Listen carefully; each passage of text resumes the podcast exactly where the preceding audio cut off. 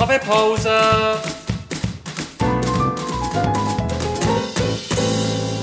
Das ist der Podcast Kaffeepause vom Bernischen Historischen Museum.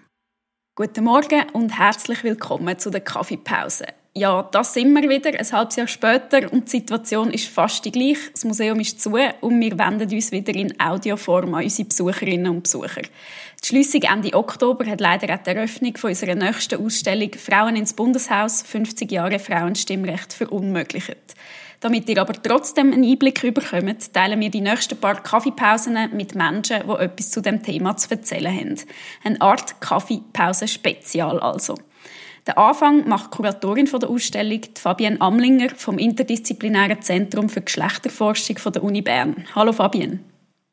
Hallo Nathalie. Ja, die Ausstellung hat am 19. November eröffnet werden. Jetzt ist aber das Museum wieder geschlossen und wir warten sehnsüchtig auf eine Wiedereröffnung und auf den Start dieser Ausstellung. Auch die Frauen in der Schweiz mussten wahnsinnig lang müssen warten und zwar darauf, dass sie endlich können abstimmen, wählen und gewählt werden. Warum ist das in der Schweiz so lang gegangen? Nämlich bis 1971. Ja, das ist eine Frage, die taucht unweigerlich auf, wenn man über das Frauenstimmrecht in der Schweiz redet. Und meistens gibt es da auch eine Antwort, die relativ schnell kommt. Und die lautet, ja, in der Schweiz haben halt einfach Männer müssen an die Urne gehen und Ja sagen zum Frauenstimmrecht. In anderen Ländern ist das nicht so gewesen, das ist Regierungen eingesetzt, so von sich aus. Die Antwort ist natürlich nicht falsch, aber es ist ein bisschen unterkomplex. Ich finde, es gibt so wie vier Punkte, die man aus der Literatur über das Frauenstimmrecht aus der wissenschaftlichen Literatur auch herauskristallisieren Zum einen ist es tatsächlich das politische System von Schweiz, also wo das, was ich jetzt gesagt habe, dass Männer an die Urne müssen, ist ein Teil davon, also die direkte Demokratie. Ein Punkt aber sicherlich auch zum politischen System in der Schweiz gehört, ist, dass halt einfach auch das Parlament und der Bundesrat, was ja hat äh, in Hand gehabt, das Frauenstimmrecht früher einzuführen, schlichtweg nicht bereit waren, das zu machen. Es hat sie wenig interessiert. Und was auch noch zum politischen System von Schweiz gehört, ist halt der Föderalismus, den wir haben. Und das heisst mit anderen Worten, die Frauenstimmrechtlerinnen, die ja nicht nur auf eidgenössischer Ebene müssen für die politischen Rechte kämpfen, sondern auch auf Gemeindeebene und auf Kantonsebene. Und das hat auch manchmal dazu geführt, dass zum Beispiel eine Ausgangssituation in einem bestimmten Kanton hat gut ausgesehen, hat man alle Kräfte dort hin kristallisiert, dass man dort möglichst das Frauenstimmrecht durchbringt und hat natürlich nachher dort Kraft ein bisschen fortgenommen vor eidgenössischer Ebene. Also man hat einfach an ganz vielen Orten müssen für, dafür kämpfen und das ist halt hinderlich gewesen. Ähm, ja, oder hat auch so lange Zeit gebraucht. Das ist so der eine Punkt, eben das politische System. Ein anderer Punkt, den nenne ich aber so das Fehlen von einer Art politischer Notwendigkeit. Also wenn man jetzt vergleicht im Ausland oder im benachbarten Ausland, da ist ja das Frauenwahlrecht ist das in den meisten Fällen, das ist eingeführt worden, vor allem nach dem Ersten oder nach dem Zweiten Weltkrieg. Das ist oft äh, nach Krisen, nach Kriegen etc., wo sich so, eine, so ein Land hat wie auch eine neue Verfassung gegeben, sich auch einen neuen, modernen, demokratischen Anstrich geben Und da hat man im einen Zuge quasi auch noch das Frauenstimmrecht eingeführt, weil das natürlich auch betonen eben wie, ähm, wie progressiv so eine Nation halt ist. Und die Schweiz hat dort ganz ein anderes Bild auch von sich selber gehabt. Also, die Schweiz hat sich auch mit dem Bild innen zelebriert, dass sie ja eh schon die Wiege der Demokratie ist und es ist ja alles so gut hier. Und darum hat eben so die, die, die Notwendigkeit viel weniger gehabt oder ist weniger aufgekommen als in anderen Ländern. Dann ein dritter Punkt ist sicherlich auch die Frauenstimmrechtsbewegung selber zu orten. Also wenn ich so von Frauenstimmrechtsbewegung rede, dass der Begriff Bewegung, der verweisen eigentlich auf eine grosse Masse und das ist einfach nie so gewesen. Also dass sie in der besten Zeit sind das mehrere tausend Frauen gewesen, die sich wirklich aktiv um das Frauenstimmrecht äh, bemüht haben, sich engagiert haben und das ist halt einfach nicht eine grosse Masse. Dann kommt dazu, dass in der Schweiz Sprachbarrieren da waren, innerhalb dieser Gruppe von der Frauen Stimmrechtlerinnen, was natürlich auch bremsend sich ausgewirkt hat auf, ähm, auf ihr Anliegen. Dann hat es parteipolitische Grenzen gegeben, konfessionelle Grenzen. Also das ist alles recht schwierig die Gemengelage, oder? Und dann muss man halt schon auch sagen, die Strategien, die die ähm, Frau Stimmrechtlerinnen angewendet haben, die sind jetzt eher nicht konfrontativ gewesen. Also die haben recht, ähm, ja, staatskonform sich verhalten, wenn man denkt an das Beispiel von England, die sind viel radikaler gewesen. Und das hat letztlich dann eben im Fall von Schweiz auch nicht dazu beigetragen, so das Staatskonforme, dass das hat die irgendwie äh, ihres Anliegen gepusht. Und der letzte Punkt, den finde ich ganz wichtig, ist auch ihre Geschlechterordnung zu suchen, wo halt in der Schweiz wirklich sehr konservativ ausprägt ist zum Teil nach wie vor ist, nämlich so eine dualistische Vorstellung von Geschlechterordnung. Also das heisst, mit anderen Worten, die Idee ist hier sehr prägend, dass Frauen und Männer, also erstmal, es gibt Frauen und Männer, sonst nichts, so eine grundsätzliche Vorstellung, und die sind völlig unterschiedlich, oder? Und mit dem völlig unterschiedlich sein, passt dann eben auch dazu, dass die ähm, Männer und Frauen je unterschiedliche Eigenschaften haben, unterschiedliche Orte haben, wo sie sollen agieren Also Frauen sind eben eher emotional nach dieser Vorstellung und die sollen im Haushalt bleiben, sich um Familie kümmern. Und vor dem Hintergrund von dieser Vorstellung hat man das dann auch als legitim erachtet, dass Frauen ja gar nicht geeignet sind, Politik zu gehen, weil das ganz einfach äh, äh, ein Bereich ist, wo wirklich Männer besser sind und ihnen das auch zusteht. Also das ist so eine Vorstellung, die halt sehr tief verankert ist in der Schweiz. Ja, du redest von der dualistischen Geschlechterordnung 1971, also vor 50 Jahren, ist die dann ein bisschen challenged worden, nämlich wo die ersten Politikerinnen ins Bundesparlament eingezogen sind. Ist die jahrelange Ungerechtigkeit so beseitigt gewesen, Gleichstellung erreicht, oder wie ist es der ersten Frau im Bundeshaus ergangen? Also eine ganz große Ungerechtigkeit ist tatsächlich beseitigt gewesen, nämlich ähm, ja das riesige Demokratiedefizit ist endlich weg gewesen. Also dass einfach die eine Hälfte der Bevölkerung nicht hätte dürfen an die Urne gehen, nicht hätte können gewählt werden, das ist dann mal weg gewesen. So. Aber ob Gleichstellung erreicht ist, kann man ganz klar sagen, nein, natürlich nicht, sondern der nächste Kampf für wirklich eine Gleichstellung einigermaßen zu erreichen, hat erst angefangen, oder? Man ist also wirklich in dem Moment noch extrem weit entfernt von Geschlechtergleichstellung und wir haben die heute auch noch nicht in voller Gänze, wie das die Ausstellung die auch wird zeigen. Auf die andere Frage, ähm, ja, wie es der ersten Frau im Bundeshaus ist ergangen, da kann ich sagen, das ist ähm, sehr unterschiedlich gewesen. Also in der Ausstellung sehen wir ja dann auch Politikerinnen, die über die Erfahrung reden. Und dort hat man schon gesehen, dass die Erfahrungen und Eindrücke wirklich sehr, sehr unterschiedlich waren. Sie sind unterschiedlich aufgenommen worden. Also Teil erzählen davon, dass sie sehr gut aufgenommen worden. Ähm, es gibt aber Politikerinnen, die sagen, ja, sie haben gemerkt, dass ihnen wirklich so aktiv geschadet werden, dass man sie nicht gerne hätte, wo sie waren.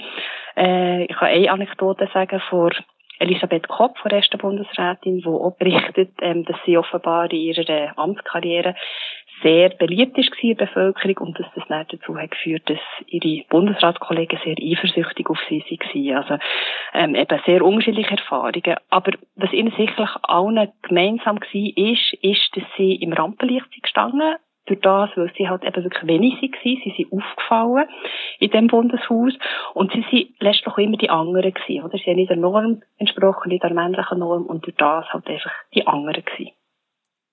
Ja, du erzählst von eigentlich sehr intimen Geständnissen auch, oder eben, was sie alles erzählt haben. Wie wird das in der, in der Ausstellung vermittelt? Was erwarten die Besucherinnen und Besucher?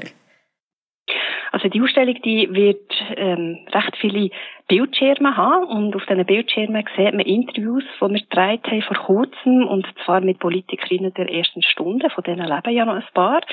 Also die äh, zwei von den ersten gewählten Nationalrätinnen, aber auch die erste und auch die zweite Bundesrätin haben wir interviewt und jetzt auch noch aktuelle Politikerinnen. Also insgesamt zwölf Politikerinnen und die erzählen ähm, ja, von ihren Erfahrungen und Erlebnissen im Bundeshaus und nebst dem hat es dann auch noch Screens mit Archivmaterial aus der Frauenstimmrecht Bewegung oder über bestimmte wichtige Ereignisse in dem Kontext von Frauen im Bundeshaus. Also vermittelt wird eben ähm, sicherlich die Eindrücke von diesen Frauen. Erwartet als Besucherin oder als Besucher kann man, denke ich, wirklich eindrückliche Erzählungen von diesen Frauen. Also das sind auch so sehr starke Frauen. Erzählen über das, was ihnen eben dort passiert ist, was sie angetroffen haben und insgesamt sind das wirklich unerhörte Geschichten und ich meine das wirklich im doppelten Sinn. Also unerhört von, ähm, dass sie Frauen zum Teil zum ersten Mal vor Kamera über gewisse Erlebnisse berichten. Also man hat das vorher noch nie gehört.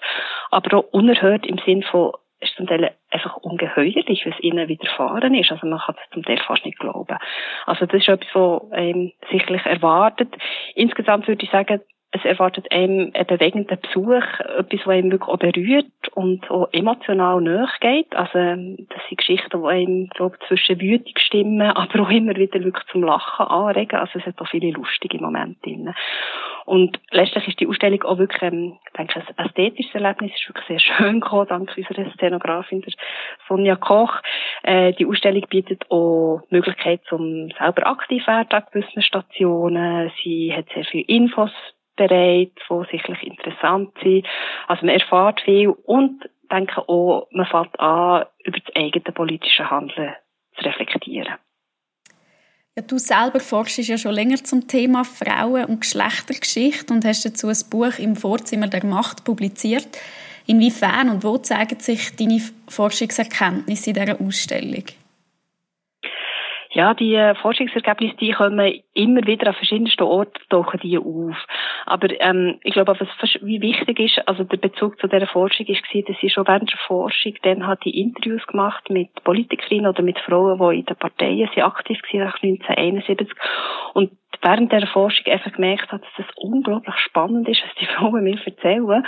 Und in so einer Forschung, wo ja ein Buch daraus entstanden ist, ist es zwar schön, wenn man so Zitate in einen Text reinfließen aber ich gemerkt, da muss noch wie mehr gemacht werden. Oder? Und darum haben wir auch die Filme gemacht, die wirklich einfach sehr eindrücklich sind, weil dort die Frauen wirklich können erzählen, ähm, ja, eben, was sie, was sie angetroffen haben im Bundeshaus, wie es, wie es ihnen ergangen ist. Und ich glaube, das ist, eben, Grundlage ist die Forschung gewesen, aber, äh, die Ausstellung geht jetzt wie über das so raus.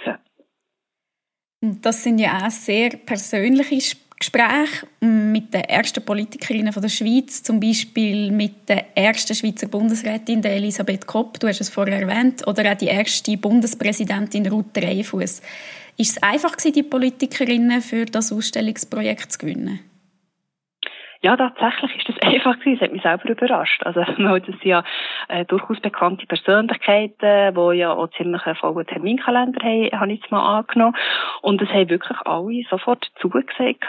Und man muss auch sehen, also gibt vor allem von den ehemaligen Politikerinnen, das sind ja inzwischen auch schon ein bisschen ältere Damen, die haben die Reise auch in Angriff genommen nach Bern. Wir das Filmstudio gehabt, wo wir können filmen. Also die haben das alles auf sich genommen. Also was ich unglaublich dankbar bin für das. Und ich habe das dann, ja, natürlich über das geredet, wieso sie jetzt da mitmachen, oder? Und dann haben schon, ähm, die Politikerinnen immer wieder gesagt, weil sie es einfach so unglaublich wichtig finden, dass es die Ausstellung gibt und dass die Geschichten wirklich auch mal ins Zentrum gerückt werden. Ja, und die Geschichte berichtet von Erfolg, von Rückschlägen, vor allem aber von dem unermüdlichen Kampf für Gleichstellung. Auch aktuelle Politikerinnen kommen zu Wort. Hat sich der Kampf in den letzten 50 Jahren verändert?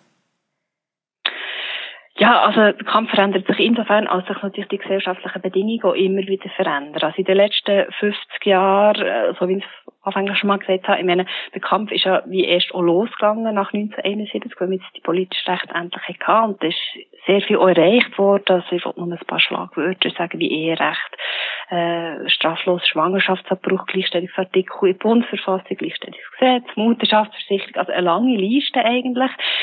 Und ähm, Dennoch gibt es auch heute noch ganz viele Sachen, die müssen erkämpft werden. Also wir haben nicht eine Gleichstellung da, oder? Und es kommt dazu, dass jede historische Epoche immer wieder ihre eigenen Probleme mit sich bringt. Also Sachen, die vor 50 Jahren überhaupt nicht Thema waren, die jetzt neu aufkommen. Also insofern, äh, es bleibt ein Kampf, aber ja, er verändert sich, weil auch andere Themen kommen, aber auch, weil gewisse Themen echt seit Jahrzehnten da sind und gleich nicht gross vorwärts gehen. Jetzt hast du meine nächste Frage eigentlich schon beantwortet, nämlich warum braucht es die Ausstellung 50 Jahre nach der Einführung vom Frauenstimmrecht? Das ist ja jetzt alles gut. Ja, also als Historikerin kann ich da eigentlich ähm, nur mit den Politikerinnen einig gehen, die im Interview genau auf die Frage, ist jetzt echt alles gut, geantwortet haben, nein, es ist natürlich überhaupt nicht alles gut. Also einerseits gibt es in ganz vielen Bereichen einfach noch keine Gleichstellung, oder? Ich könnte jetzt da ohne endlose Liste an Schlagwörtern abreden, wie Lohndifferenz, äh, unbezahlte Arbeit, die grössten Teil der Frauen übernommen wird im Bereich von Pflege und Fürsorgearbeit, aber auch sexualisierte Gewalt, allgemeine, allgemeine Diskriminierung aufgrund von Geschlechterstereotypen, die abgesehen davon nicht nur Frauen betrifft, sondern auch Männer. Also da gibt es endlose Listen, die eben zeigt, dass wir nach wie vor nicht an einem Ort sind, wo man kann sagen, wir haben hier eine Gleichstellung. Aber wieso es die Ausstellung auch noch braucht, denke ich, ähm, ist vor allem auch, weil vieles nach wie vor sehr, sehr unbekannt ist, oder? Also, haben schon nur die Gesichter den ersten Parlamentarierinnen, weiß nicht, wer das einfach so weiss, wer das war. ähm, also, und die werden natürlich vorgestellt der Ausstellung, aber wichtig ist sicherlich auch, wieso es die Ausstellung braucht, ist wirklich nochmal das Überlegen, hey, was heisst das eigentlich, dass erst vor 50 Jahren das Frauenstimmrecht auf eidgenössischer Ebene eingeführt ist worden? Wenn man das so sagt, oder, ist meistens die Reaktion von den Leuten, ah, sie lachen und ah, ist ein bisschen komisch und jetzt ist ja das auch schon lange her. Und mit dem ist es eben nicht gemacht, sondern das hat wirklich eine tiefere Bedeutung und auch Auswirkungen bis heute, dass das erst vor 50 Jahren eingeführt ist worden. Und darum braucht es eine Ausstellung, für da wirklich nochmal in die Tiefe zu gehen und überlegen, was heisst das? Und letztlich ist es einfach auch wichtig, weil, und das sagen auch viele Politikerinnen in diesen Interviews, es ist einfach nicht selbstverständlich, dass was jetzt erreicht ist worden im Bereich der Gleichstellung. Also es ist nicht einfach gesichert und nichts ist gefeit davon, dass das nicht wieder rückgängig gemacht wird. Das ist doch ein guter Schlusssatz. Eine letzte Frage. Frauen ins Bundeshaus, eine Ausstellung ausschließlich für Frauen? nein, nein, wirklich überhaupt nicht. Also das ist eine Ausstellung absolut für alle, das ist eine Ausstellung für alle Geschlechter, das ist eine Ausstellung für die unterschiedlichsten Generationen, für Menschen mit unterschiedlichsten politischen Einstellungen. Und es ist eine Ausstellung tatsächlich für Menschen mit politischen Recht, aber auch für all die Menschen, die ja nach wie vor in unserem Land leben, ohne politische Recht. Also es ist wirklich für alle. Und letztlich sind es wirklich auch Themen, die alle angehen, weil es gibt gar nicht so etwas wie Frauenthemen, es sind immer Themen, die alle angehen. Dann hoffen wir jetzt ganz fest, dass die Ausstellung bald aufgeht und ihr euch selber könnt ein Bild machen könnt. Fabienne, danke vielmals für den Einblick. Merci dir, Nathalie. Euch vielen Dank fürs Zuhören. Betreffend der Ausstellungseröffnung haltet wir euch auf www.bhm.ch auf dem Laufenden. Weitere Infos zu Frauen ins Bundeshaus und den Podcast findet ihr unter www.bhm.ch/frauenstimmrecht. Bleibe gesund und bis bald.